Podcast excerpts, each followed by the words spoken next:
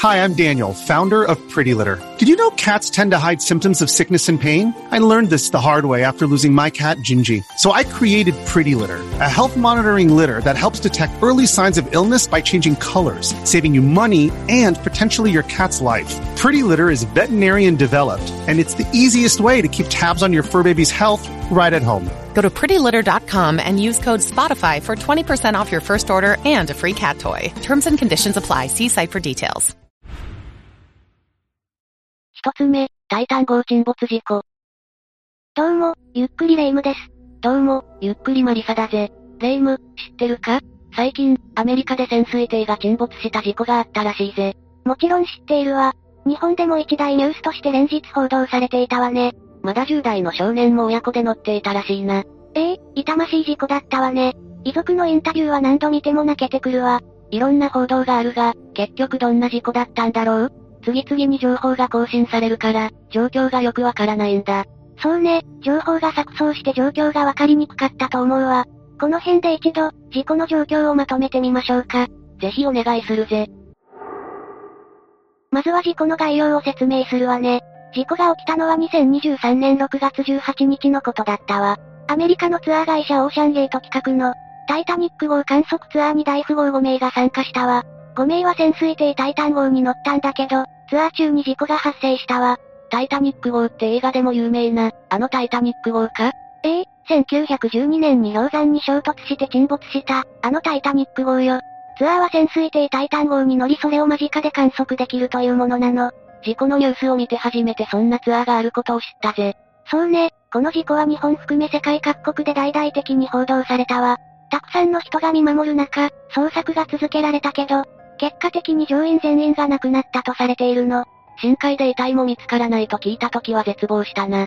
大富豪が乗る潜水艇だから厳重な装備だったんじゃないのか？それがそうでもなかったらしいわ。事故について調査を進めるうちに、タイタン号には、致命的な欠陥がいくつも発見されたのよ。なんだって？じゃあ、運営会社の問題だったのか？じゃあここからは、ツアー内容について詳しく見ていくわね。事故が起きたタイタニック号観測ツアーは、1人25万ドルのツアーだったの。25万ドルってどのくらいだ？日本円で約3550万円よ。高いな。一体どんな大富豪が乗っていたんだ？参加者はツアー運営会社 CEO のストックトン・ラッシュね。彼が操縦を担当していたわ。乗客には投資会社の創業者で冒険家のハミッシュ・ハーディング氏もいたの。それにフランスの海洋学者ポール・アンリ・ナルジョレ氏もいたわ。それからパキスタンの実業家シャーザダ・ダウド氏とその息子ね。タイタン号には、計5名が乗り込んでいたのよ。運営会社の CEO 自ら操縦していたんだな。海洋学者のナルジョレ氏は、80年代最初にタイタニック号を探索していたの。彼にとって、タイタニック号は生きがいだったそうよ。そしてラッシュ CEO の妻はタイタニック号沈没の犠牲者の子孫だったのよ。この夫妻、映画で見たことあるぜ。最後にベッドで抱き合いながら沈んでいった夫婦だよな。5人はカナダ東部のニューファンドランド島セントジョンズを出発したわ。約640キロ先の海底約3800メートルで、タイタニック号の残骸を探索する予定だったの。海底3800メートルってめちゃくちゃ深いじゃないか。富士山がすっぽり入ってしまうぜ。乗客はカナダのセントジョンズから母船に乗ったわ。それから、大西洋のタイタニック号沈没地点まで移動したのよ。その後、母船に積まれた小型潜水機タイタン号に乗り換えたの。通信でサポートを受けながら、タイタニック号の残骸が眠る水深3800メートルまで潜水したわ。観察が終わったら重りを外して水面まで浮上し、母船に戻って陸上まで帰還する予定だったわ。約8時間かけて、タイタニック号の残骸を鑑賞するツアーだったのよ。聞いてる限りは、全然問題なさそうに見えるぜ。じゃあ、タイタン号に乗り換えた後に事故が起きたということだな。その通りよ。タイタン号は6月18日の朝にタイタニック号の残骸にある、海底に向け潜水を開始したの。約2時間かけて海底に到着する予定だったわ。ところが、約1時間45分後に連絡が途絶えてしまったの。急に連絡がなくなるのは怖いな。一体何があったんだ？日本時間の6月18日、母船は予定通りタイタニック号の沈没付近に到着したわ。5人が乗り込んだタイタン号と母船を切り離すと、タイタン号は潜航を開始したわ。それから約1時間45分後、突然一切連絡が取れなくなってしまったわ。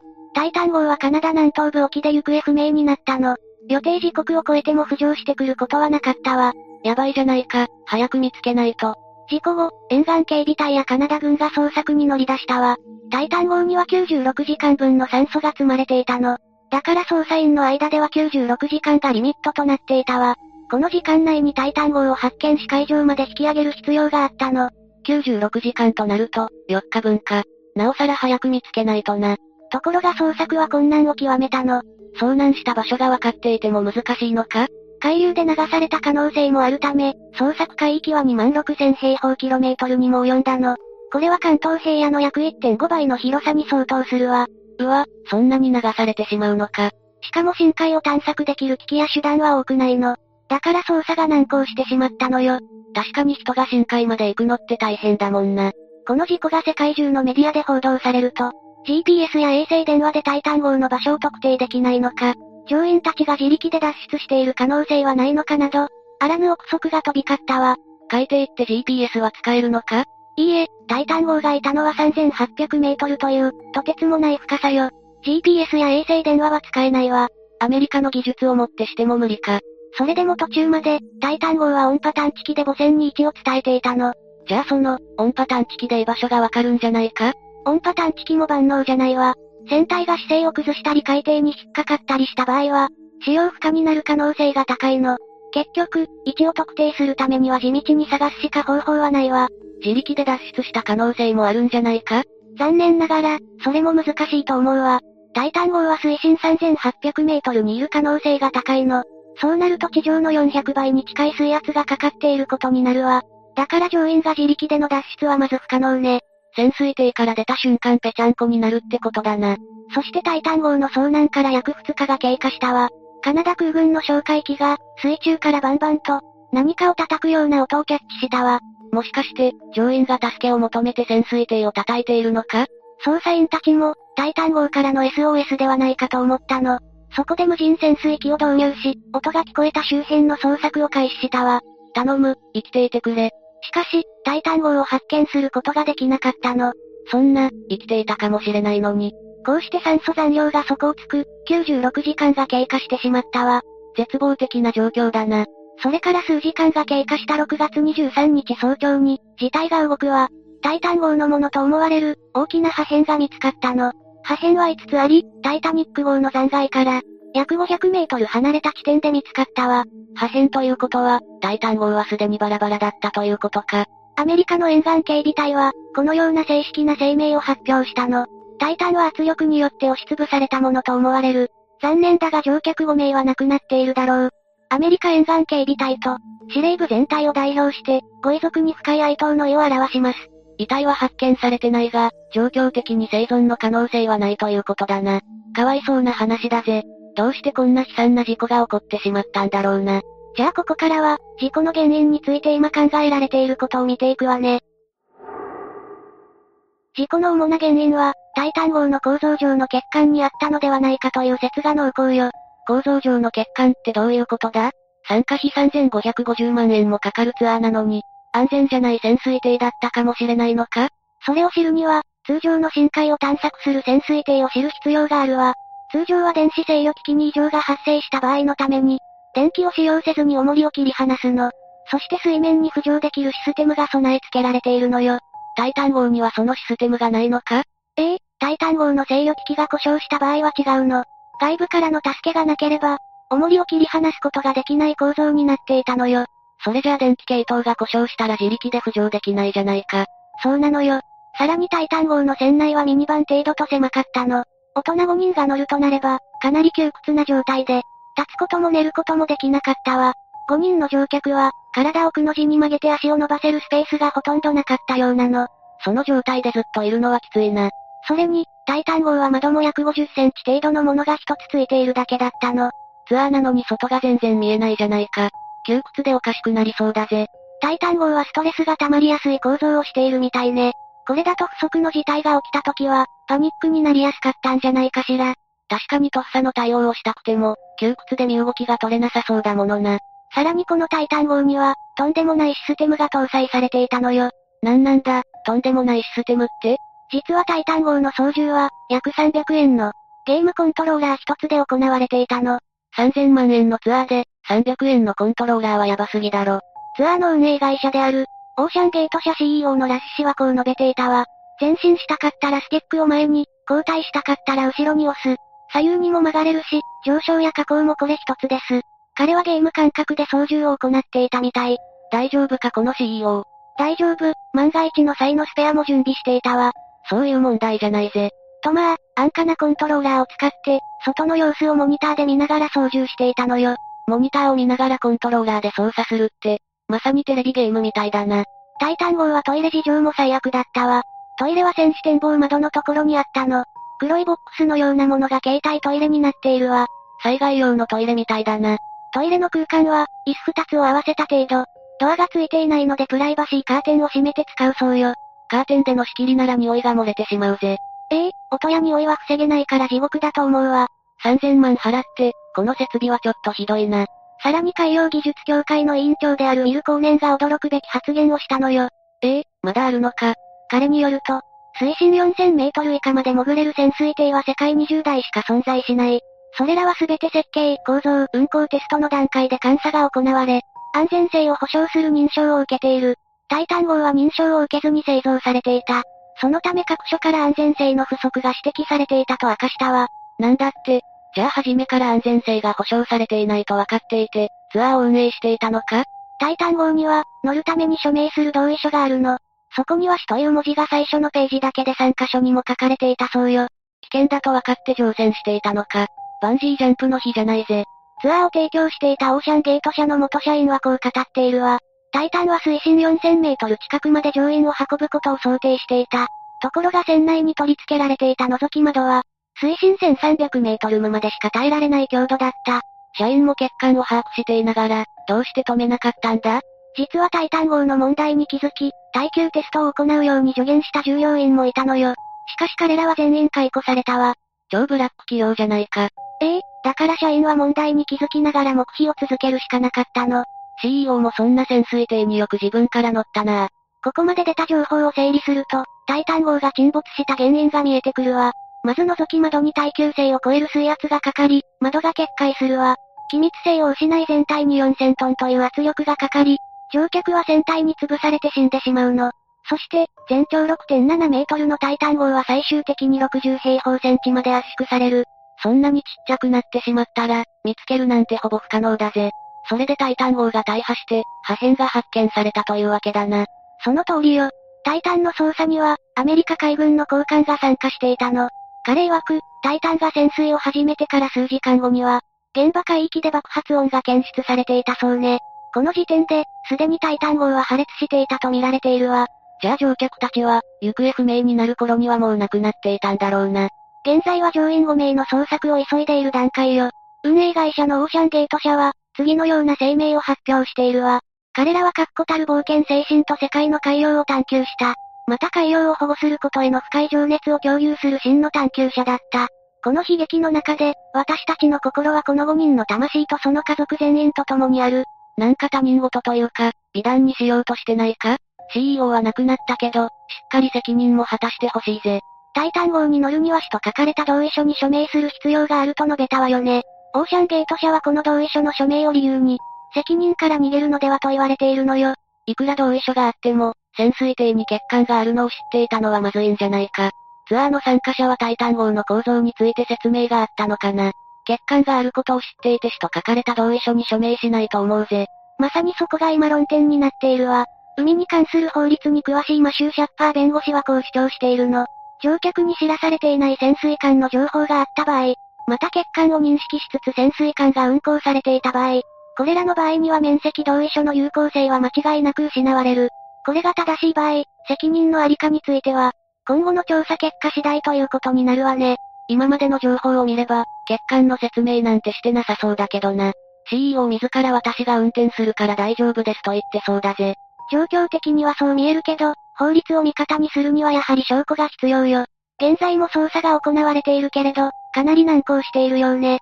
早く事故の全貌が明らかになってほしいぜ。二つ目、妊婦サラブレイディ襲撃事件。複雑な事件でもあるから、順を追って解説していくわね。さっきも言った通り、事件が起きたのは2005年だったわ。その日、サラ・ブレイディという女性がある家から飛び出し、往来の車に助けを求めたわ。助けを求めただって？もしかして、陣痛が始まってしまったのか？そうではないわ。ブレイディさんは全身傷だらけで、血まみれの状態だったのよ。誰かに襲われたのか？妊婦さんにそんなことをするなんて、どんな外道だったんだ？そこには説明が必要だから、とりあえず後に回すわね。現場には警察が駆けつけたんだけど、ブレイディさんがいた家で、倒れている女性が発見されたわ。その女性は、出血多量で死亡したのよ。ブレイディさんは車に助けを求めたんだよな。そんな彼女が飛び出してきた家には、別の女性が倒れていて、その人が死んだのか？起きてしまったことだけを話すと、そうなるわね。ブレイディさんとその女性が犯人に襲われて、ブレイディさんだけが逃げられたのか？先に言っておくけど、登場人物はブレイディさんとその女性だけなのよ。他に犯人がいたわけではないわ。ますます意味がわからないぜ。じゃあ、次は事件が起きるまでの出来事を解説していくわね。話を聞けば、この意味不明な状況も理解できるはずだわ。ああ、頭が混乱しそうだからよろしく頼むぜ。きっかけとなったのは、さっきも話したベビーレジストリだったわ。ベビーレジストリについて、詳しく教えてほしいぜ。ベビーレジストリは、アマゾンが行っているサービスね。今の日本では、楽々ベビーという名前で展開されているわ。サービス内容は、妊娠中だったり子育て中の人たちに特化しているわね。妊婦さんが欲しいものを登録して、お祝いしたい人がプレゼントするシステムもあるのよ。なるほど、欲しいものリストの出産祝い版のようなものだな。気軽にできて良さそうじゃないか。ええあげる側は、買うものを考えなくて済むから便利ね。妊婦さん側からしても、いらないものやたくさん必要ないものが溜まることもないわ。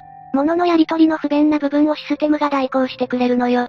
なるほど、それは便利なシステムだぜ。日本の楽々ベビーも、その便利さで話題になったわね。お試しセットが売り切れになるなんて話題も出ていたわ。解説では技術の悪用ばかり聞かされるから、こういう話に癒されてしまうぜ。技術っていうのは、こういうことのために使われるべきだよな。あげるものを考える時間を楽しみたい人には、少し野暮かもしれないけど、便利よね。でも、さっきも言ったようにベビーレジストリが事件のきっかけになってしまったわ。悪用されてしまったのよ。まあ、そうなるよな。今は違うけど、当時は登録者のプライバシー保護が甘かったのよ。これがきっかけで、今回の事件の妊婦二人が出会ってしまうわ。一人がブレイディさんだよな。ええサラ・ブレイディは、1979年生まれの女性だったわ。17歳で知り合った夫との間の子供を妊娠していて、もうすぐ出産の予定だったのよ。幸せな時期じゃないか。で、もう一人は誰なんだ？サラ・ブローディと名乗る女性だったわ。ブローディさんはブレイディさんと近い年齢の女性で、近所に住んでいたのよ。似た名前だな。しかも同じ妊婦で近所に住んでいるなんて、不思議な偶然もあるもんだ。偶然ならよかったんだけどね。おいおい、含みのある言い方じゃないか。出産を控えた2005年のある日、ブレイディさんの家に連絡が入ったわ。ブローディさんからの連絡で、ベビーレジストリの荷物が、自分の家に誤配達されてきたという内容だったのよ。なるほど、名前が似ているから間違えられてしまったのか？そういうことね。ブレイディさんは、ブローディさんの家に荷物を受け取りに行ったわ。でも、その荷物には伝票がなかったのよ。伝票がないと、誰が送ってくれたものなのかわからないじゃないか。ええブローディさんは伝票をなくしてしまったと話したわ。なんか怪しくないか？ええでもブローディさんも妊婦という共通点があり、二人は打ち解けたのよ。なるほど、お互いに出産を控えているなら、仲良くなれそうだ。ここまで聞くと、誤配達が生み出した縁って感じだが、それで終わりではないんだよな。もちろんよ。後日、ブレイディさんの家に、またしても連絡が入るわ。まさかとは思うが、またブローディさんからなのか？その通りよ。また荷物が誤配達されたという内容だったわ。なるほど、二度も続くと、さすがに配達員に怒りが湧いてくるな。ブレイディさんは、また荷物を取りに行ったのか？ええその日もブレイディさんは荷物を、受け取りにブローディさんの家に向かったわ。そして、そこで事件が起きてしまうのよ。どういうことなんだ？ブローディさんの家を訪ね、ブレイディさんはまた荷物を受け取ったわ。でも、ブローディさんは肝心の伝票をまた紛失していたのよ。配達員のみならず、ブローディさんも2回目の紛失か。さすがのブレイディさんも怒るんじゃないか？内心はわからないけど、怒りはしなかったみたいね。ブローディさんはブレイディさんに対して、一緒に伝票を探してほしいと頼み、二人で自宅を探すことになったのよ。送り主がわからない荷物が重なってしまっては、ブレイディさんも気分が良くないしな。で、伝票は見つかったのか？伝票の前に、ブレイディさんは不審なものを見つけてしまうのよ。不審なものだって？ええブレイディさんが見つけたのは、喘息患者が使う吸入器だったわ。ああ、あの独特な音がするやつだよな。ブローディさんは喘息患者だったのか？その吸入器にはケイティ・スミスという名前が書かれていたのよ。ケイティ・スミス？急に新しい名前が出てきたが、どういうことなんだ？そのことに、ブレイディさんは違和感を持つわ。それに、他にも妙な点があったのよ。ブローディさんの家には、出産前なのにタバコの吸い殻があったわ。それに、洋服ダンスには女物の服ばかりで、夫の生活している感じがなかったのよ。妊娠しているのに男の影がないのは妙だな。ブローディさんは未婚の母になる予定だったのか？海外では、婚外子も多いと聞いたことがあるぜ。婚外子は多いけど、ブレイディさんは不審に思ったのよ。ブレイディさんはこれらのことから、ブローディさんに警戒心を持つわ。これまでの話で、旦那さんの話も聞いていたなら、不審に思っても不思議じゃないな。それを察したのか、ブローディさんは嘘か本当か、発作を訴えたわ。ブレイディさんを引き止めようとしたのね。そんなことをしたら、ますますブレイディさんに警戒されないか？その通りで、ブレイディさんは彼女への接近を警戒していたわ。痺れを切らしたのか、ブローディさんは豹変するわ。豹変だって。ブローディさんはナイフを取り出して、あなたをどこにも行かせないと言い放ち、ブレイディさんに襲いかかったのよ。おいおい、どういうことなんだ？ブレイディさんは、何か恨まれるようなことをしていたのか？いいえ、恨みを持たれるようなことはしていないわ。わけがわからないぜ。しかし、黙って殺されるわけにもいかないし、ブレイディさんは抵抗したんだよな。もちろんしたわ。ブレイディさんは体を切りつけられながらも抵抗し、なんとかナイフを奪うことに成功するのよ。でも、争う中で、ブレイディさんはそのナイフを、ブローディさんの肩に刺してしまうわ。ナイフを持って襲ってこられたんだから、必死で抵抗するのも無理ないぜ。冷静な判断なんてできないし、ブレイディさんを責めることはできないぜ。これによりブローディさんは倒れ、ブレイディさんは家から逃げ出したわ。そして、血まみれの状態で、道を走っていた車に助けを求めたのよ。なるほど、それで最初の状況につながるわけだな。となると、ブローディさんは死亡してしまったわけか。ええ死因は出血多量だったわ。ブローディさんの赤ちゃんは無事だったのか？それなんだけど、ブローディさんは妊婦じゃなかったのよ。なんだって？さらに言うと、ブローディという名前も偽名なのよ。本当の名前は、吸引器に書かれていたケイティ・スミスだったの。スミスは、ブレイディさんを騙して殺そうとしていたのよ。名前も妊娠の事実も偽って、ブレイディさんを殺そうとしたのか？どうしてそんなことをしようと思ったのか、わけがわからないぜ。ブローディ、いや、スミスのことを教えてくれよ。どうしてスミスは名前を偽って、しかも妊婦だと嘘をついていたんだ？ブレイディさんを狙った意味もわからないぜ。一言で言ってしまうと、スミスは、ブレイディさんの赤ちゃんを奪おうとしていたのよ。奪うだって？ええ、ブレイディさんのお腹を切開して、赤ちゃんを取り出そうとしたの。そして、自分の子供にしようとしていたのよ。奪うって、本当に奪い取るつもりだったんだな。どうしてそんなことをしたのか、ますます謎が深まるぜ。スミスは赤ちゃんに執着していたのよ。きっかけになったのは、過去のボーイフレンドとの別れ話だったわ。ボーイフレンドがいたのか。だが、それと赤ちゃんがどう関係してくるんだ？そのボーイフレンドは、スミスに別れ話を切り出したのよ。その時に、スミスは引き止めようとして、妊娠していると嘘をついたのよ。妊娠したとなれば、別れ話もなくなると思ったのか。子はかすがいというが、必ずしもそうではないし、そもそも嘘は良くないぜ。そうね。結局、嘘がバレてボーイフレンドとは破局してしまうわ。そこから、赤ちゃんに固執するようになったのか？スミスは、妊娠さえすれば、ボーイフレンドが帰ってくると思うようになったのよ。別に妊娠してるかどうかなんて関係ないと思うぜ。今一つ、スミスの思考回路がわからないな。話によれば、スミスは精神的に不安定だったそうなのよ。何か、精神疾患でも患っていたのか？スミスは幼少期から性的虐待を受けていたという話もあるのよ。実際、彼女の父親は、2001年に、第一級強姦罪で20年の刑に処されているわね。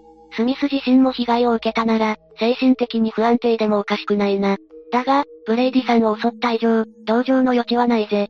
それで、妊婦だって嘘をつくようになったのか？ええ、徹底した嘘をつくようになっていったのよ。他人の双子の超音波写真を持っていたわ。以前にも妊娠していて、双子を死産してしまったという話もしていたのよ。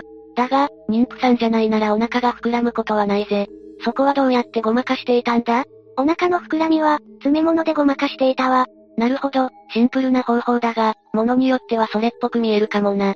だが、よくそれでブレイディさんを騙せたもんだな。長いこと嘘をついていたから、ブレイディさんにも自然な嘘をつけたのかもしれないわね。確かに、当たり前のような顔で嘘をつかれたら信じてしまいそうだぜ。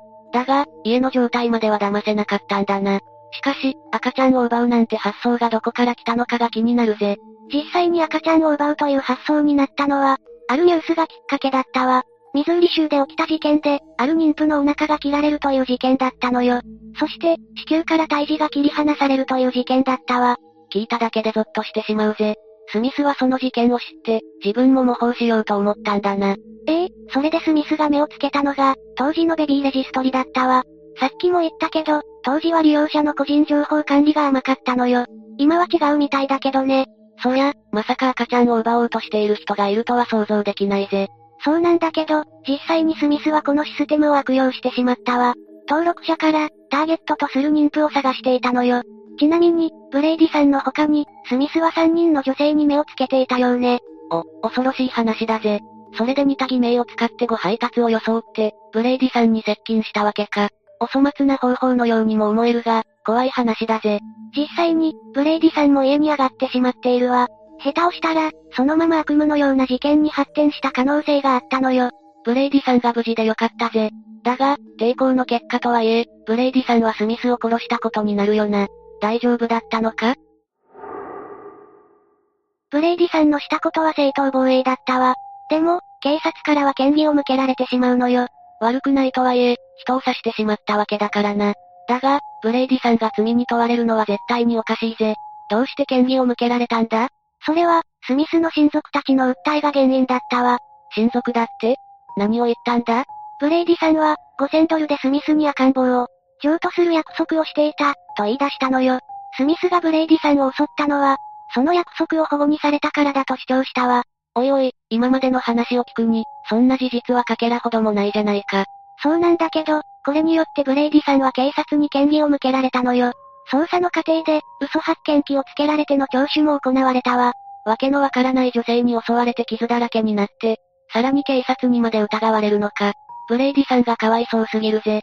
妊婦さんにこんなストレスを与えるなんて、腹が立ってしょうがないな。結果的に、ブレイディさんはどうなったんだ？ブレイディさんは事件の翌年の2006年4月に、無罪が認められたわ。正当防衛がしっかり認められたのよ。そ、それはよかったぜ。騙されて襲われて殺されかけて、さらに逮捕までされたら踏んだり蹴ったりもいいところだからな。ブレイディさんは、事件後の2005年2月16日には無事に出産もしているわ。生まれてきたのは、元気な女の子だったそうよ。おお、それは何よりだぜ。事件の怪我や、嫌疑をかけられたストレスが出産に響く可能性を心配したが、安心だ。だが、無実の決め手になったのは何だったんだ？大きな要素となったのは、スミスの家にあったものね。捜査の結果、スミスの部屋にはベビー用品の他に、出産用の手術器具などがあったのよ。それは決定的じゃないか。その事実があったのに、ブレイディさんは嫌疑をかけられたのか？そういうことになるわね。結果的に無罪になったからいいものの、これで下手に逮捕されたら悲惨でしかなかったわ。まったくだぜ。三つ目、中国粉ミルク汚染事件。まずは事件の概要から説明するわね。これは2008年に起きた事件で、中国全土が震撼したわ。きっかけは、赤ちゃんがとある理由で、病院を受診することが増えたからなのよ。とある理由？受診した赤ちゃんは血尿を出していて、原因はなんと尿路結石だったわ。尿路結石って、大人がなる病気じゃないのか？普通はそうで、40代の男性に多い病気よ。原因は主に、運動不足や動物性タンパク質の取りすぎね。赤ちゃんって、まだ離乳食も始まっていない年齢だよな。仮に離乳食が始まっていたとしても、タンパク質の過剰摂取なんてあり得るのか？その通り、ありえないことなのよ。しかも、5万4千人もの赤ちゃんから尿路結石が見つかったわ。それはさすがに多すぎるぜ。病院側は不審に思ったんじゃないか？しかも、それが原因で亡くなる赤ちゃんも出てきたわ。調査した結果、症状が起きた赤ちゃんには共通点があったのよ。共通点とは何だ？受診した赤ちゃんは、みんな粉ミルクを飲んでいたのよ。ここで粉ミルクが出てくるのか。だが、粉ミルクが健康に悪いなんてことがあるのか？タンパク質が多すぎたってことか？それならまだ良かったかもしれないわね。粉ミルクを調べると、有害物質であるメラミンが検出されたのよ。メラミンって、食器やカトラリーに使われるあのメラミンか？丈夫で安全ということから子供用の食器にも使われているわね。でも、あくまで食器で食用ではないわ。そんなものが乳児の体内に入るなんて、想像しただけでゾッとするぜ。ペットフードにメラミンが混入していた時も、多くのペットが亡くなったんだ。それを乳児たちに飲ませるなんて、どんな悪影響を及ぼすのかわからないぜ。尿路結石だけでも怖いし、今後の発達にも影響が出そうよね。だが、粉ミルクにメラミンが入っていたってことは、被害者も多いんじゃないか？ええこの件の被害者は、2008年の12月には29万4千人にも上ったわ。30万人近いじゃないか。被害を受けた乳児はどうなったんだ？中国政府は保健所で無料の検査を実施したわ。それに、赤ちゃんがいる家庭に電話で呼びかけもしたわね。でも投薬での治療では治らない赤ちゃんたちは、手術まですることになったわ。30万人近くもの乳児が被害に遭ったんだから、保健所も混雑しただろうな。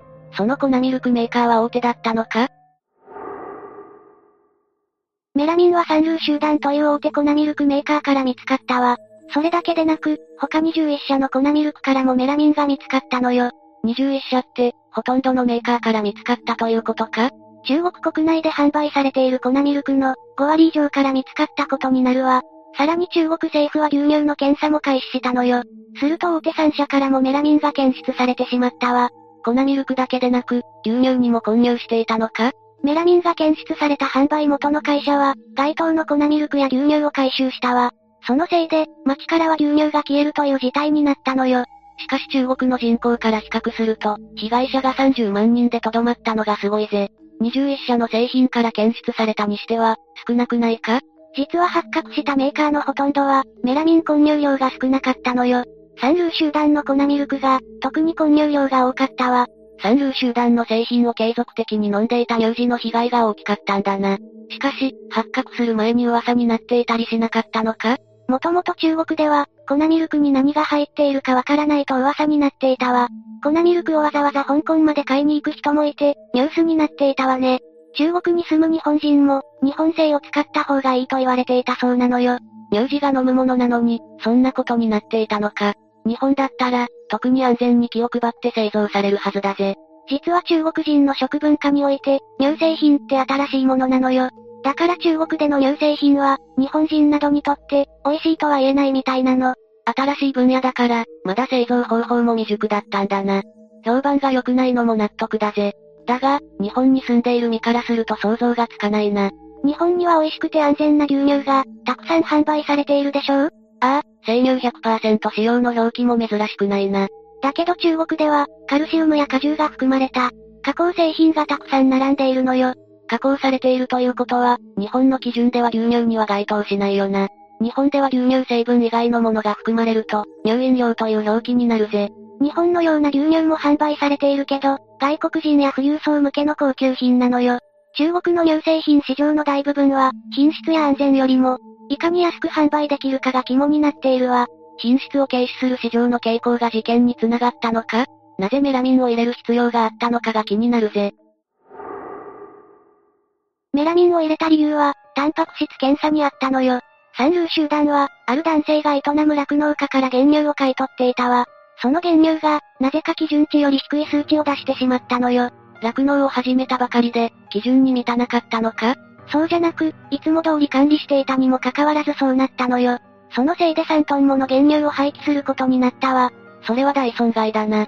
しかし、タンパク質量とメラミンにどんな関係があるんだ？廃棄する羽目になった腹いせに入れたのか？今回の事件はそういった恨みやいたずら目的じゃないわ。品質検査のずさんさが、招いた問題で、検査ではタンパク質量じゃなく、窒素の量を測っていたのよ。タンパク質には窒素が多く含まれているから、窒素の量を測ったのか？その通りよ。乳製品メーカーは水増し防止で、脂肪分とタンパク質、固形物の比率を検査していたわ。だけどタンパク質に関しては、窒素の量からタンパク質を推定していたのよ。メラミンは窒素の量が多いから、水増しに使われることは多くの酪農家が知っていたわ。それでメラミンを知っていたから、酪農家の男性は手を出してしまったのよ。その男性は、膨大な損害を受けて焦ったんだろうな。男性には家族もいたみたいで、生活のためにやむを得ず混入したそうね。しかし、人体に影響があるのは分かっていたはずだ。ダントツでメラミンの量が多かった事実が、利益を優先したことを物語っているぜ。苦しい生活から一変した利益の多さに、味を占めたんだと思うわ。もともと酪農家や乳製品メーカーは、価格の高騰で苦しい状況に陥っていたからね。乳製品が価格高騰していたのか？実は2000年に乳牛の価格が上昇して、乳牛バブルが始まったのよ。将来の需要拡大を見込んだ農民たちはこぞって養牛を始めたわ。これにより、乳牛の価格が高騰して何倍にも跳ね上がったの。そんなことがあったのか。でもそれなら、苦しい生活になんかならないんじゃないか？多くの乳製品企業は価格の安い輸入原乳粉を使っていたのよ。乳牛の価格上昇に反して、国内の原乳価格はとても安かったの。2006年には乳牛バブルが崩壊して、乳牛の価格も落ち込んでしまったわ。利益を見込んで始めた養牛が負債になってしまったんだな。ええうまくいかなかった農民たちは一斉に乳牛を屠殺したわ。これによって、牛乳の国内生産が縮小したのよ。だが生産が縮小しても、乳製品の需要が減ることはないんじゃないか？それどころか、中国の乳製品の需要は拡大し続けたわ。2007年には、輸入原料乳粉の価格が高騰し始めたの。たったの3年で、1トンあたりの価格が、日本円にして15万円以上も上昇してしまったのよ。つまり国内生産したものより、輸入した方が高いということか。そうなのよ。それで国内の安い原乳を、乳製品メーカーが奪い合うようになったの。おかげで事件の1年前には、国内の原乳価格が50%も高騰してしまったわ。乳製品メーカーは品質基準を切り下げて、なるべく安く調達しなければ倒産の危険があったわ。しかし国内の原乳価格の方が安いなら、輸出してもいいんじゃないか？中国製品は品質問題で買い手がいなかったから、輸出は諦めたのよ。それで国内戦略に切り替えた時に、最も原乳を買い付けたのが三流集団だったのよ。品質基準を下げて酪農家から買った原乳に、メラミンが大量に含まれていたんだな。乳牛バブルで価格が高騰してしまったために起きた事件とも言えるわね。なるほど、事件の経緯はよくわかったぜ。それで問題の酪農家の男性はどうなったんだ？その酪農家の男性は逮捕され、死刑が言い渡されたわ。他にもメラミン混入に関与していた、計14人が死刑や無期懲役になったのよ。想像していたより重い判決だな。だが、被害に遭った乳児の人数を考えれば無理もない気がするぜ。前代未聞の出来事だし、再犯の可能性も否定できないからね。この後、中国は、食品安全法を施行し、乳製品はメラミンの混入検査が義務付けられたのよ。逮捕者だけでなく、他の生産者が真似る恐れもあるしな。ところで日本には影響はなかったのか？中国の粉ミルクに関しては品質の問題で取り扱っていなかったわ。でも、中国製牛乳を使用した和菓子など、5製品からメラミンが検出されたのよ。他にもファミレスのピザ生地からメラミンが検出されたわ。どれも回収や販売中止になっているわね。まさか、食品にメラミンが入ってるとは思わなかっただろうな。その影響か、日本でもメラミン量に規定が設けられることになったわ。それじゃあ今は安心だな。それじゃあ今回の事件をまとめるわね。よろしく頼むぜ。これは2008年に中国で起きた事件よ。大勢の赤ちゃんから、尿路結石が見つかって、亡くなる子もいたわ。調査の結果、粉ミルクにメラミンが混入していたことが分かったの。メラミンは食器などに使われるもので、食用ではなかったんだよな。ましてや乳児が摂取した時の影響は計り知れないぜ。掃除用品にメラミンスポンジなんてのがあるけど、あれが体内に入ると思うと恐ろしいわね。しかも被害人数は30万人弱にも及んだんだよな。6人が死亡して、手術が必要な乳児もいたなんて衝撃だぜ。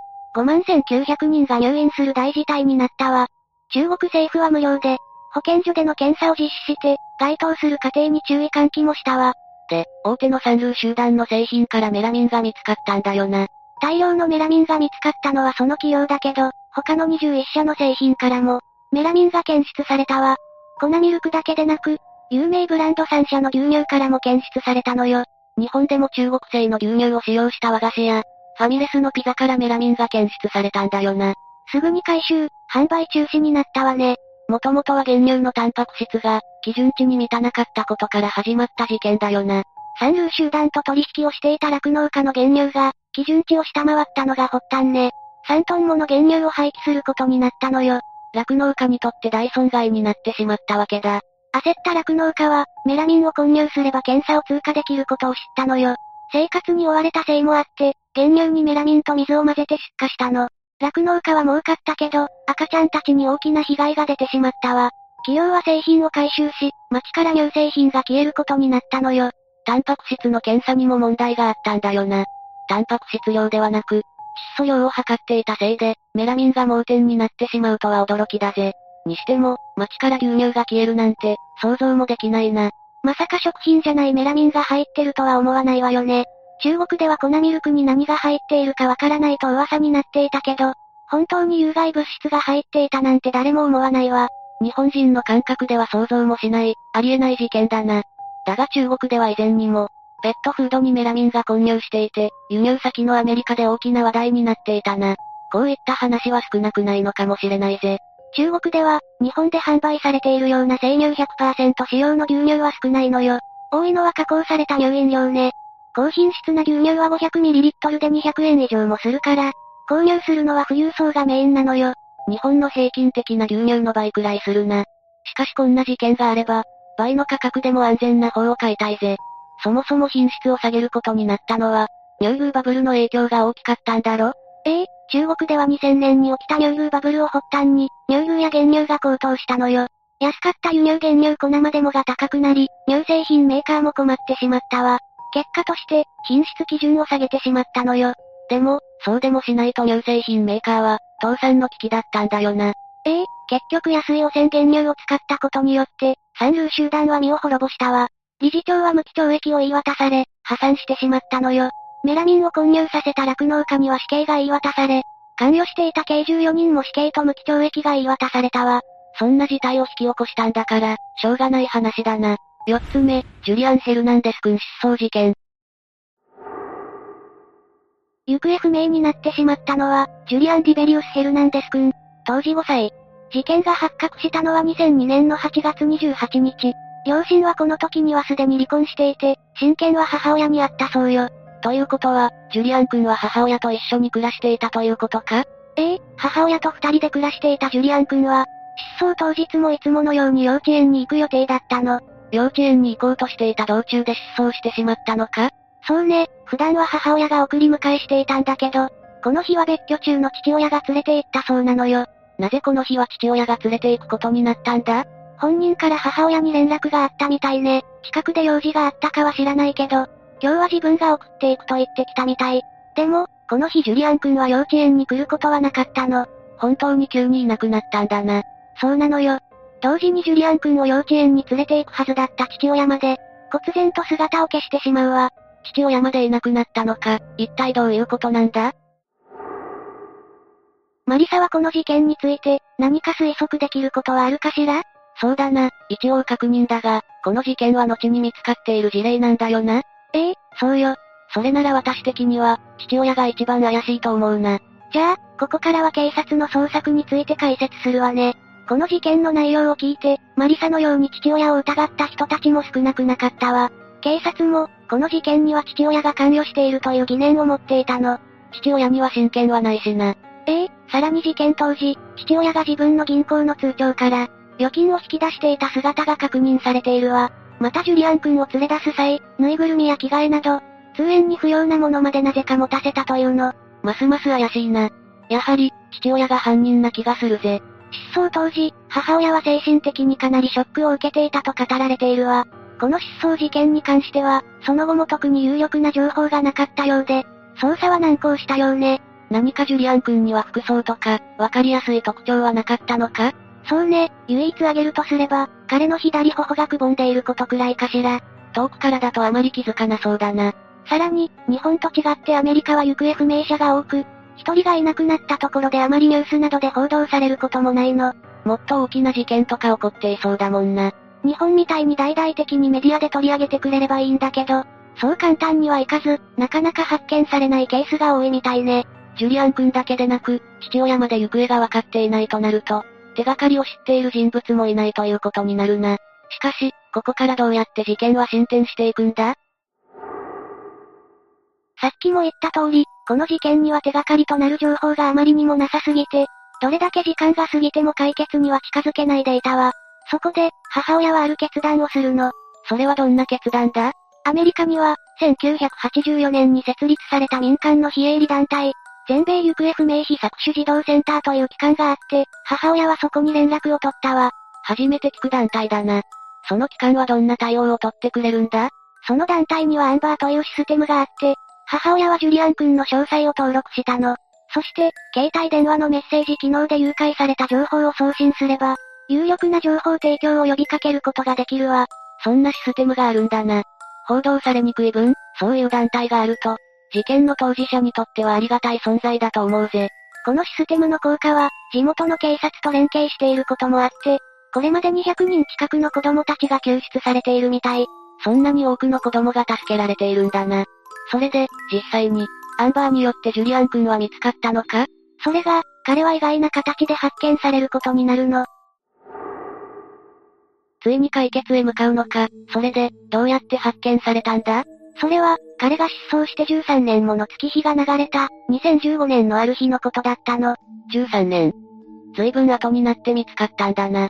突然の報告で分かったことなんだけど、その地域に、アラバマで行方不明になったジュリアン君らしき少年がいると、FBI からの通達で分かったの。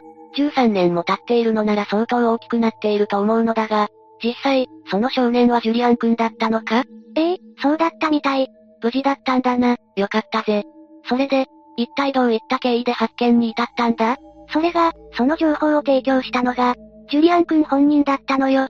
彼は行方不明として取り上げられている内容を見て、自分のことなのではないかと思い始めたそうなの。マジかよ、この13年間、彼は何事もなく生活ができていたのだろうか。なんと父親と彼はオハイオ州クリーブランドで暮らしていたようね。そうだったのかどんなきっかけで、ジュリアン君は事件のことを知ったんだろうか。彼が大学に願書を提出しようとした際、社会保障番号と名前が一致しなかったことで、学校関係者と詳細を調べることになったのが発覚までの経緯よ。大学に願書を出しに行こうとしたって、彼は至って普通の生活を送れていたんだな。そして調査の結果、彼の情報が浮き彫りになったんだな。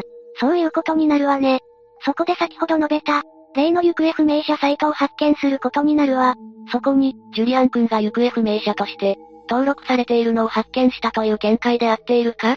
ええそして2015年の11月1日、アラバマ州の警察に報告したところ、彼は行方不明として扱われていたジュリアン君だったことが分かったの。彼は母親の家から父親によって連れ出されたわけだが、自分が行方不明者として扱われていたことを知っていたのだろうか？おそらく気づいていなかったと思うわ。まあ、オハイオ州で無事に生きていたわけだから、幼稚園の頃の記憶なんて、そもそも忘れていてもおかしくはないか。そうね。結果的に、ジュリアン君は怪我もない状態で無事に保護されたわ。それは母親にも発見の連絡は行ったんだろう？その時の様子なんかは語られていないのか？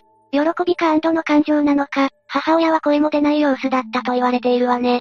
まあ、自分の子供だし、行方不明になって13年も経っていれば、発見は絶望的と言っても過言ではないからな。とりあえずジュリアン君が発見されてよかったぜ。ところで、ある程度予想はついているが、彼を連れ去った犯人は、結局誰だったんだ？さっきマリサも話していたけど、ジュリアン君を誘拐したのは、予想通り彼の父親、ボビー・ヘルナンデスさんよ。やっぱりそうだったんだな。それにしても、どうして、ボビーさんはそんなことをしてしまったんだろう？憶測になってしまうけど、やっぱり離婚の際に親権を取れなくて、最愛の息子との生活が叶わなかったことが最大の原因だと言われているわ。なんとしても我が子と生活したかった父親は、強行手段として、誘拐という選択をしたのかもしれないな。ええジュリアン君誘拐計画として、事件当日に自分の元嫁に彼を幼稚園に、連れて行くと嘘をついて、そのまま連れ去ったんでしょうね。その後は何事もなかったように、父親はジュリアン君と共に別の場所に移り、13年間一緒に暮らしていたというわけか。ええこの事件の真相をまとめるとそんな感じね。ところでレイム、ジュリアン君を誘拐した父親の、ボビーさんだが、彼はやっぱり罪に問われたのか？そうね、彼は翌11月、警察に逮捕されたわ。自分の子供だっただけに、少し切ない逮捕のされ方だな。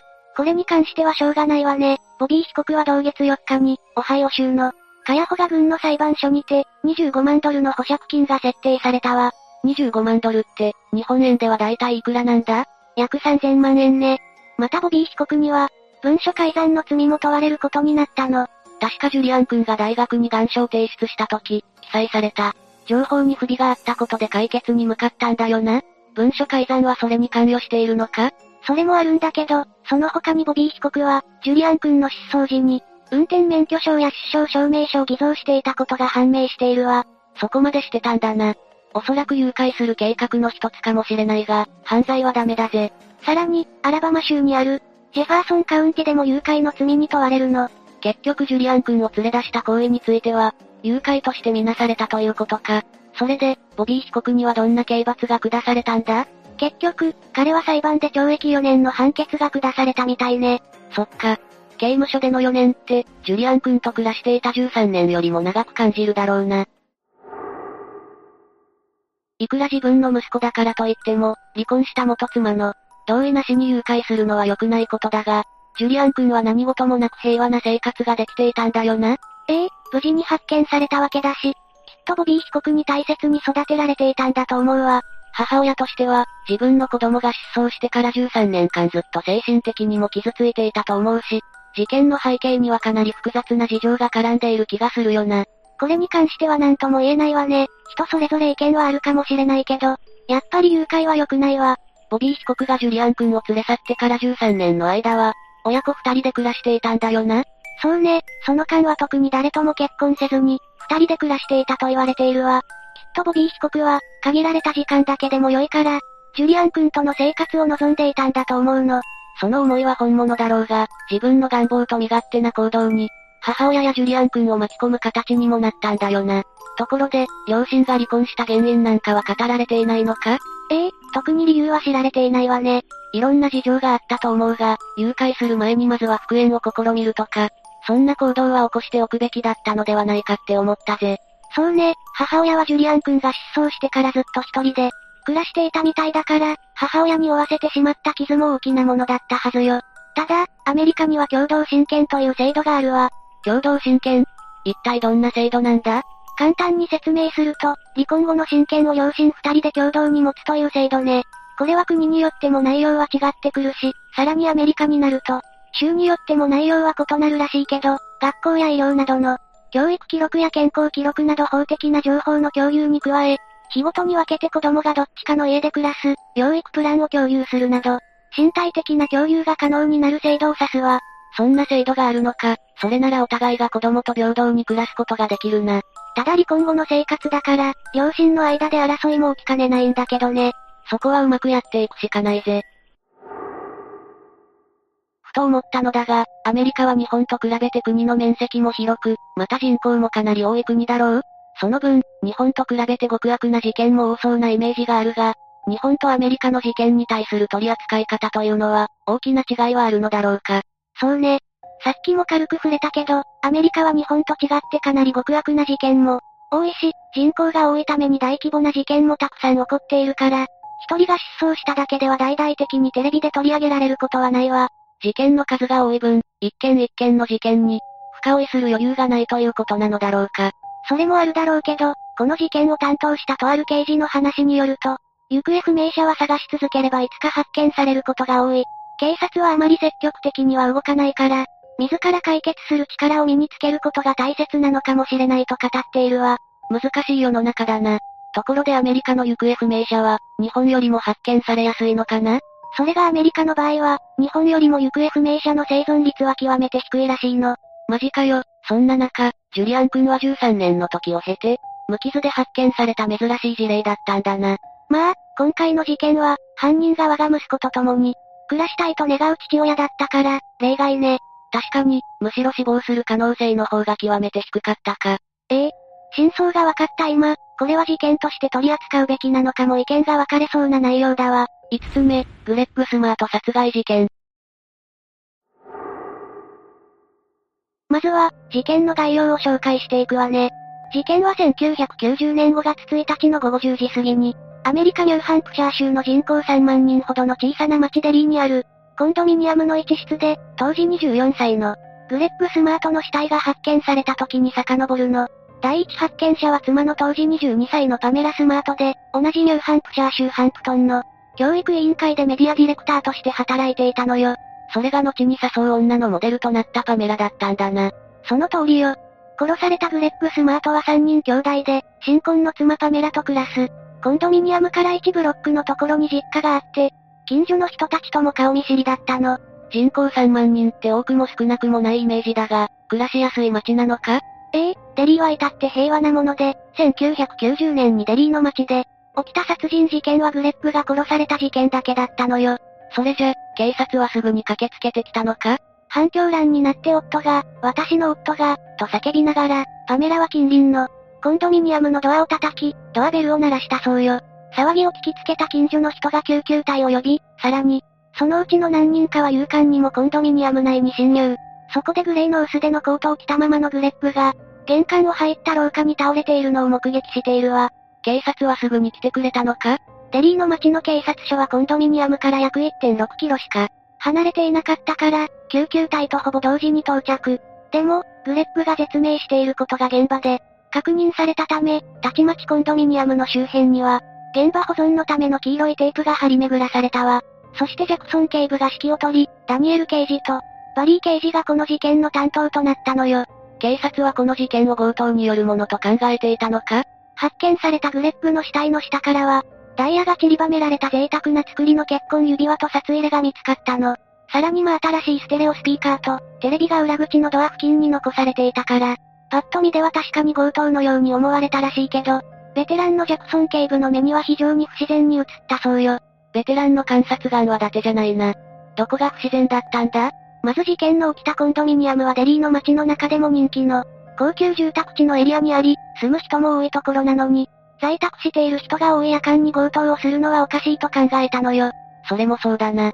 大声で騒がれたり、警察に通報されたら大変だし。実際、パメラが大声で叫んだのは夜の10時を回っていたんだけど、パメラを救おうと飛び出してきた近所の人は6人以上いたらしいわ。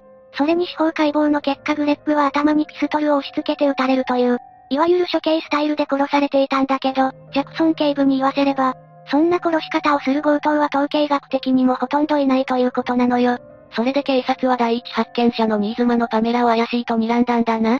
だけど、すぐにパメラには完璧なアリバイがあることが判明したわ。完璧なアリバイ？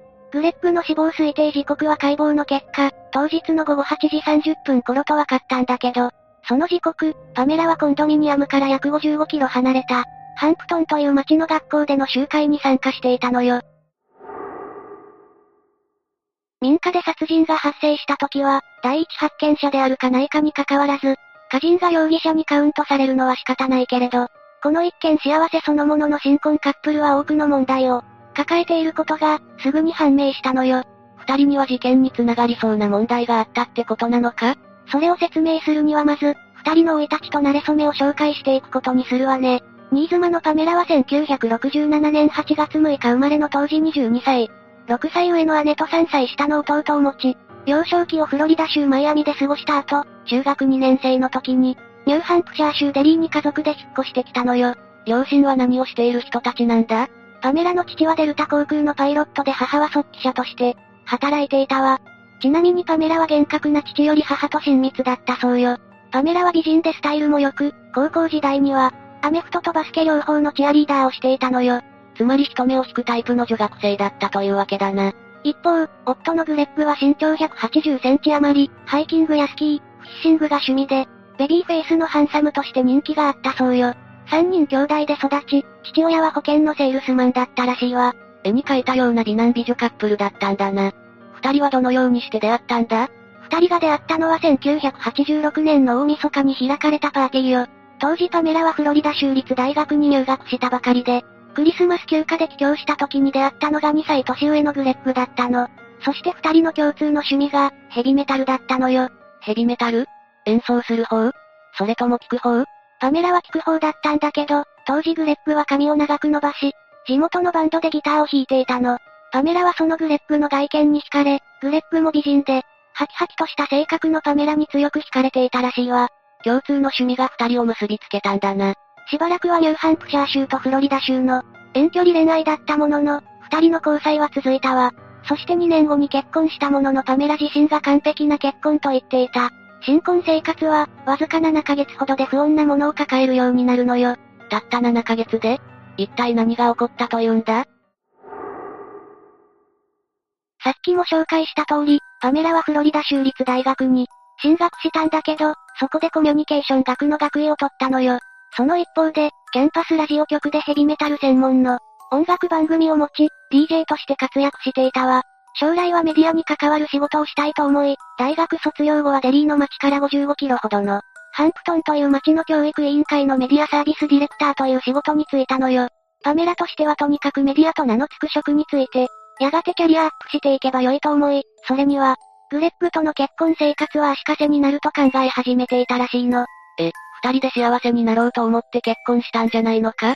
野心家で勝ち気だったパメラと違い、グレッグの方は、至って普通の生活を望む性格だったみたいなの。その証拠にグレッグは結婚とともに挑発を切り、シーズー券を買い、バンドやギターに費やす時間を地域の仲間とのレクリエーションに当てて、有能な保険の外交員としての生活に邁進し始めたわ。それのどこが問題なんだ？男性が結婚して家庭的になることを、好ましいと思う女性も多いと思うが。確かにね。しかしパメラは、残念ながらそうではなかったのよ。パメラにとってグレッグが魅力的に見えていたポイントの一つは、グレッグのジョン・ボンジョビに似ている長い髪だったもの。だからグレッグが保守的なニューハンプシャー州の、コミュニティにより溶け込めるようにと長い髪を切った時、パメラからすれば、素敵だと思っていたグレッグが平々ボンボンの、中3階級の男になり下がったように見えたらしいわ。二人の方向性に違いを感じたってことか。まあね。さらにグレッグは結婚1周年記念日間近に、パメラに対して浮気したことを告白したらしいの。グレッグ本人は率直に謝罪もしたし、お詫びにパメラをフロリダ旅行に、連れて行ったから埋め合わせはできたと考えていたみたいだけどね。旅行に連れて行ってチャラにしようとした感も否めないけどな。そのことについてパメラは後に裁判で私の中の、グレッグへの信頼は崩壊したと述べていたそうよ。そうした不況は恩の中、パメラの救いは、メディアサービスディレクターとしての仕事で出会った、高校生たちから向けられる尊敬や憧れの眼差し、賛美の声だったみたい。彼女は人に憧れられる存在だったのか？パメラは学区で使用するための教育ビデオの配布と、制作を担当していたんだけど、その過程で、地元の高校生が参加する薬物意識向上プログラムでボランティアをしていたの。そこではパメラは他のボランティアの大人たちと違い、退屈な説教などはせず、ヘビメタルを中心とした音楽の話をしたり、当時アルバム5150や1984などの、1000万枚セールスなどで大人気だったバンドバンヘイレンに会った時の話で、都会ずれしていない高校生たちをすっかり魅了してしまったのよ。そしてその高校生の中に、今回の事件の実行犯であるビリーがいたんだな。パメラとビリーが出会ったのは、事件が起きる前年の1989年の秋頃だったそうよ。これはちょうどグレッグが自身の不倫を新妻のパメラに打ち明けた頃と、合致するんだけど、当時のビリーは身長180センチほどで、シャイで肩まで伸ばした髪と大きな目、イヤリングと黒革のジャケットがトレードマークの高校生だったの。さらにビリーはヘビメタの中でもモトリークルーのファンで、自分でもギターを演奏するのが好きだったらしいわ。パメラはまたも懲りずに、ビジュアル込みでビリーを気に入ったんだな。パメラ自身、後の裁判でビリーのことを最初から良い子だなと思っていました。話しやすくフレンドリーで音楽の趣味も合いました。と証言しているほど好きだったようね。ビリーには親友というべき少年が二人いて、この少年たちもグレッグ殺害に関与しているのよ。パメラとビリーが二人で起こした事件じゃなかったのか。ええ。一人は通称ピートと呼ばれていたパトリック・ランドールで、もう一人は通称 JR と呼ばれていたバンスラトタイムという少年たちよ。ビリーを含む三人はサウスシーブルックと呼ばれる、労働者階級の住む町に住んでいたんだけど、年配の人たちのために無料で雪かきをしてあげたり、ちょっとした用足しをしてあげるなど親切な少年たちだったみたい。住民の中には彼ら三人のことを三銃士と呼ぶ者もいたそうよ。めちゃくちゃいい子たちじゃないか。全然人を殺すような人には見えないんだが。ビリーの両親は絶えず不仲で、長男のビリーに続いて、二人の息子が生まれてもそれは変わらなかったらしいわ。その頃ビリー一家はカリフォルニアに住んでいたんだけど、夫の長年の浮気に愛想を尽かした母に連れられて、しぶしぶビリーがニューハンプシャー州に引っ越してきたのは、ビリーが中学2年生の時、そして親友二人に出会ったの。ピートと JR の二人だな。彼らはもともとニューハンプシャー州育ちなのか？ええそうよ。ピートは小柄で学校は不登校気味。三人の中では最も不良気質だったと言われているけれど、両親ととても仲が良く、人前であってもためらうことなくハグし合っていたそうよ。そしてもう一人の JR はエドガー・アラン・ポーの小説のファンで、古いカマロをコツコツと自分でリストアするのが趣味だったみたい。高校を卒業したら海兵隊に入隊したいと思っていて、休暇になるとマサチューセッツ州の祖母の元に行き、教会のボランティアに参加してホームレスの人たちへの、夕食の炊き出しの手伝いをしていたそうよ。全く彼らに殺人の要素が見出せないんだが、三人はどう変わってしまったんだろう。実はグレッグの殺害事件に関わった人物が、あと一人いるのよ。ま、まだいたのか、それは一体誰なんだ？パメラが働いていたメディアサービスオフィスでインターンをしていた女子高校生で、名前はセシリア・ピアースよ。パメラとは年齢が違ったものの、セシリアとパメラはとても仲が良くなったらしいわ。ビリー同様セシリアにとってもパメラは憧れのお姉さん状態だったらしく、その特別な人が自分と親しくしてくれるのですっかり舞い上がり、パメラのことを崇拝していたみたいね。みんなの人気者を独占できているような高揚感もあったんだろうな。すっかりパメラにのぼせ上がっている娘を心配した母親の忠告も聞かず、セシリアはパメラと四六時中一緒に過ごしていたらしいわ。やがてパメラはビデオ制作の手伝いと称して、自分の取り巻きの、高校生たちを自宅にも招くようになり、より親密になっていったわ。そして1990年の2月上旬、パメラはビリーを自分のオフィスに呼び出すと、私はいつもあなたのことを考えているわと打ち明けたそうよ。憧れの高嶺の花と思っていたパメラにそう言われたビリーは、我を忘れて、よりパメラにのめり込むようになったの。3月下旬になり、夫のグレッグが勤めている保険会社の会議で、州外に出張するとパメラはますます大胆になり、ビリーとセシリアをコンドミニアムに招待すると、ミッキー・ロークと、キム・ベイシンガー主演のエロティック映画ナインハーフをビデオ鑑賞。直後にセシリアにペットのシーズー犬の散歩を命じて、その隙にビリーを、夫婦の寝室に連れ込み不適切な関係を結んでしまったのよ。とうとうやったな、パメラ。夫に対して信頼を失ったと、自身が感じたことを自ら実践するとはな。後に裁判でビリーは、パメラが初めて性的関係を持った女性だと告白しているわ。それから続く数週間、パメラとビリーは何度も性的関係を持ち、その度に、パメラはこの関係を続けるにはグレッグが邪魔だと囁き続けたのよ。仮にそれが本心なら離婚すればよかったんじゃないか。ビリーもそう思ったらしく離婚すればいいのでは？と尋ねたそうよ。至極真っ当な感覚だな。それで、パメラはどう答えたんだ？パメラはグレッグは嫉妬深く自分に暴力を振るう。話など耳を貸さない。住むところも何もかもグレッグに取り上げられる。離婚して体一つで、放り出されたらこの関係を続けられないと泣いて訴えたそうよ。呆れたもんだな。夫婦としての信頼なんかまるでないくせに、グレッグの財産は手放したくないのが見え見えだぜ。冷静になればそういうことだとわかるでしょうけど、のぼせ上がったビリーにはパメラの狡猾さが見抜けなかったのね。当初ビリーは自分一人でグレッグを殺害するつもりで、二度ほど計画を立てたものの失敗したそうよ。するとパメラは激怒し私を本当に愛しているならグレッグを殺せるはずよと言ったわ。その理屈は意味わからないぜ。追い詰められたビリーは、自分一人では手に負えないと、親友二人にグレッグ殺害を持ちかけたのよ。一方、その頃パメラとグレッグの結婚生活はどちらにしても崩壊寸前だったわ。グレッグはしばしば迎える妻のいない無人の家に帰宅し、テイクアウトの食事をするようになっていたの。そして特に親しい友人には凍えるように寒々しい夫婦関係だよと打ち明けていたらしいわ。片や少年たちはパメラの立てたグレッグ殺害計画を実行することにし、パメラの指示通りに動くことを決めていたのよ。その際、パメラは自分が第一発見者になるから、どう振る舞うべきかと相談までしているらしいわ。なんか、グレッグがかわいそうになってきたぜ。そして運命の1990年5月1日。パメラは打ち合わせ通り、アリバイ作りのために通常より長くオフィスで仕事をしたわ。一方ビリーは高校でパメラにコンドミニアムのどの窓が、無施錠かを教えられ、首尾よく侵入に成功したものの、ペットのシーズー犬を地下室に閉じ込めておくようにというパメラの指示に従い、犬を追い回すのに予定外の時間を必要としたそうよ。そこで急いで家の中を荒らし、ドアの近くにスピーカーを移動させ、グレッグを混沌させるために食台で殴るかどうか検討し、外した時のリスクを考えて、この案をやめると台所からナイフを取ってきて、暗闇の中に潜み、グレッグの帰宅を待ったの。とうとう実行してしまうんだな。それで、少年たちはどう行動したんだ？窓の外にグレッグの1989年式トヨタピックアップの、ライトが見えると、少年たちは玄関に移動。愛犬の名前を呼びながらグレッグが鍵を開けて家に入ってきたところを、肩を掴んで引き倒したわ。グレッグは抵抗できなかったのか？喉元にナイフを突きつけられていたから、大声を出すことはできなかったようで、代わりにコートのポケットから札入れを出し、次に結婚指輪も差し出して命乞いをしたんだけど、ビリーはグレッグの頭に持参したピストルを押し付けて、神様、お許しをと叫びながら引き金を引いたそうよ。その後、帰宅したパメラがグレッグを発見し、警察が駆けつけて捜査が開始されたわ。冒頭でも紹介したけど、警察はアリバイがあったにもかかわらず、パメラを初めから疑っていたらしいわね。なんでしょっぱなからパメラは疑いをかけられていたんだ？まず、当日パメラはグレッグ発見のどさくさで、なくならないようにと大事なジュエリーは全部身につけていたわ。ぜ、全部？それは明らかに怪しいんだぜ。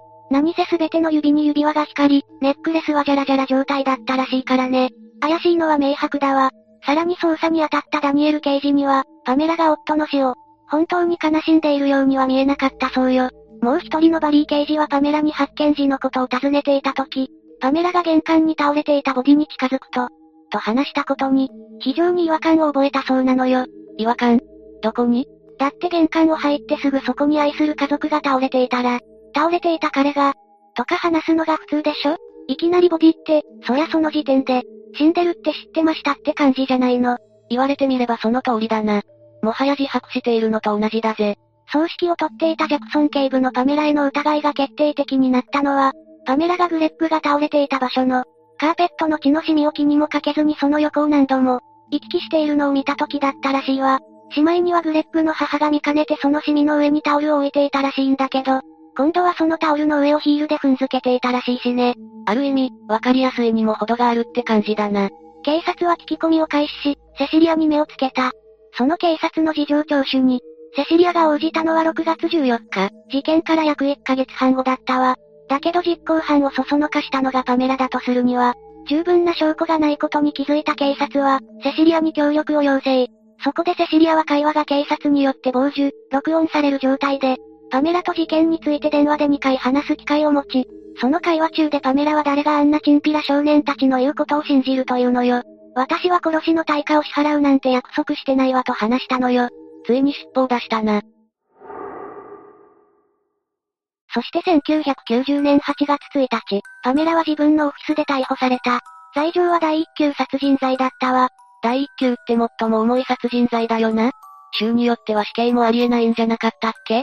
その通りよ。ちなみにパメラが裁かれることになったニューハンプシャー州は、2019年5月30日まで法律上、死刑制度は廃止されていなかったんだけど、事実上は1939年以降死刑が執行された例はなかったから、あまり変わりはないわね。裁判で検察はパメラがまずはビリーを、ひいては彼の親友たちを、思うままにコントロールしたと糾弾。まあ、大なり小なりそそのかした部分はあっただろうな。一方パメラはビリーと不倫関係にあったことは認めたものの、殺人依頼そのものを否定。セシリアとの会話も相手に誘導されただけで、他意はないものだったと。その会話の重要性を真っ向から否定し、検察官の尋問に対してはもし私が有罪なら、他の人と、同じように罪を認めて司法取引をしただろうと言い返したわ。それで裁判の結果はどうなったんだ？陪審員は13時間に及ぶ協議の結果、有罪を認定。ビリーとピートは懲役40年、JR は懲役30年が課せられたわ。そしてパメラに課せられたのは終身刑だったのよ。もともとは未来ある少年だったと思うと、やりきれない判決だな。パメラについては同情の余地もないが、少年たちとパメラはそれぞれ刑務所に収監され、少年たちはそれぞれ刑務所の中で高卒認定資格試験に合格。JR は3年刑期を短縮され、2005年に仮釈放の資格を得ており、ビリーとピートは2015年に仮釈放の資格を得ているわ。JR とピートのその後に関しては不明だけど、ビリーに関しては、獄中結婚した妻と現在はメイン州でひっそりと暮らしているみたいね。ちなみにビリーは刑務所に収監されていた1995年に、テレビ局の今パメラに言いたいことは？というインタビューに対して、彼女が本当に私を愛していたかどうかを知りたい。私はその愛を信じて殺人まで犯した。その愛が嘘偽りだったというなら私の犯した罪は何だったのかと答えているわ。ビリーはうすうす、自分が単なる手駒だった可能性を感じていたんだな。一方パメラは仮釈放の可能性のない終身刑の囚人として、ニューヨーク州の刑務所に収監されているわ。1996年には刑務所内で二人の助手に暴行されて顔面を骨折し、顔にプレートを埋め込むほどの大怪我を負わされているのよ。その一方でパメラはコツコツと勉強を続け、通信制で、英文学の修士号と法学の修士号を獲得しているわ。もともと頭が良かったんだから、道を踏み外しさえしなければよかったのに。2003年、パメラは刑務所で看守に性的暴行を受けた上に、裁判で陪審員が証拠の一つとして見せられたことで、一躍有名になった白ランジェリー姿でポーズを取るパメラの写真と、同じポーズで写真に収まるように強要されたと告発。刑務所側は告発を否定し、パメラは2ヶ月間懲罰室に入れられたものの、2004年に再びパメラは告発。2009年、連邦地裁はパメラの訴えを一部認めて、2万3875ドルの支払いをニューヨーク州に命じたわ。その性的暴行をしたという看守が売った写真がアメリカの雑誌、ナショナルエンクワイアラーに載った写真だな。パメラはこれまでずっと無罪を訴え続け、自分の無実を証明できるのはビリーだけだと話しているわ。そのため、これまで仮釈放や減刑を求めて公聴会の開催を、ニューハンプシャー州議会に請求した際にも、自分が犯していないと主張し続けてきた犯行に対しての、自責の念を表明することを避けてきたの。しかし2022年3月、54歳になったパメラは上訴の、選択肢をすべて使い果たしたことを認めざるを得なくなり、事件から31年が経った2021年12月、司法長官に宛てた録音の中で初めてグレッグの家族に謝罪したわ。とうとう謝罪する気になったのか。録音の中でパメラはグレッグや、私自身の家族、そして全ての人に、謝罪するのにとても時間がかかったことを後悔している。私は若くて利己的で、自分がやっていることの、結果について考えていなかったと述べたの。やっと謝ったと思ったら、なんだか潔さを感じないんだが。この単眼に対して司法時間は30年以上にわたった虚偽のストーリーを、今それを改めると言ったからといって、彼女が夫の殺害の共謀者として完全に認めたことを意味するものではないとして却下したわ。ということは、未だパメラは獄中にいるということなんだな。ええその単眼書にはパメラが現在は仲間の囚人の教師を務め、牧師としても役割を果たしているとして、多くの囚人や監督官などからパメラへの恩赦を願う手紙が添えられていたらしいわよ。パメラは無垢な少年の心理を利用して、一生消えない罪を背負わせたんだな。胸くそ悪いとはまさにこのことだぜ。とパメラは、自分の欲にどこまでも正直だったんでしょうね。欲に支配されるあまり、事件発生後の振る舞いがずさんだったもの。あれはきっと、目的が果たされたから早くも気が抜けていたんだろうな。邪魔な夫を亡き者にすればいいという考えを含めて、浅はかな思考と行動が身を滅ぼすんだぜ。何はともあれ、こんな事件は二度と起こってほしくないわね。さて、というわけで今回はグレッグスマート殺害事件について紹介したわ。それでは、次回もゆっくりしていってね。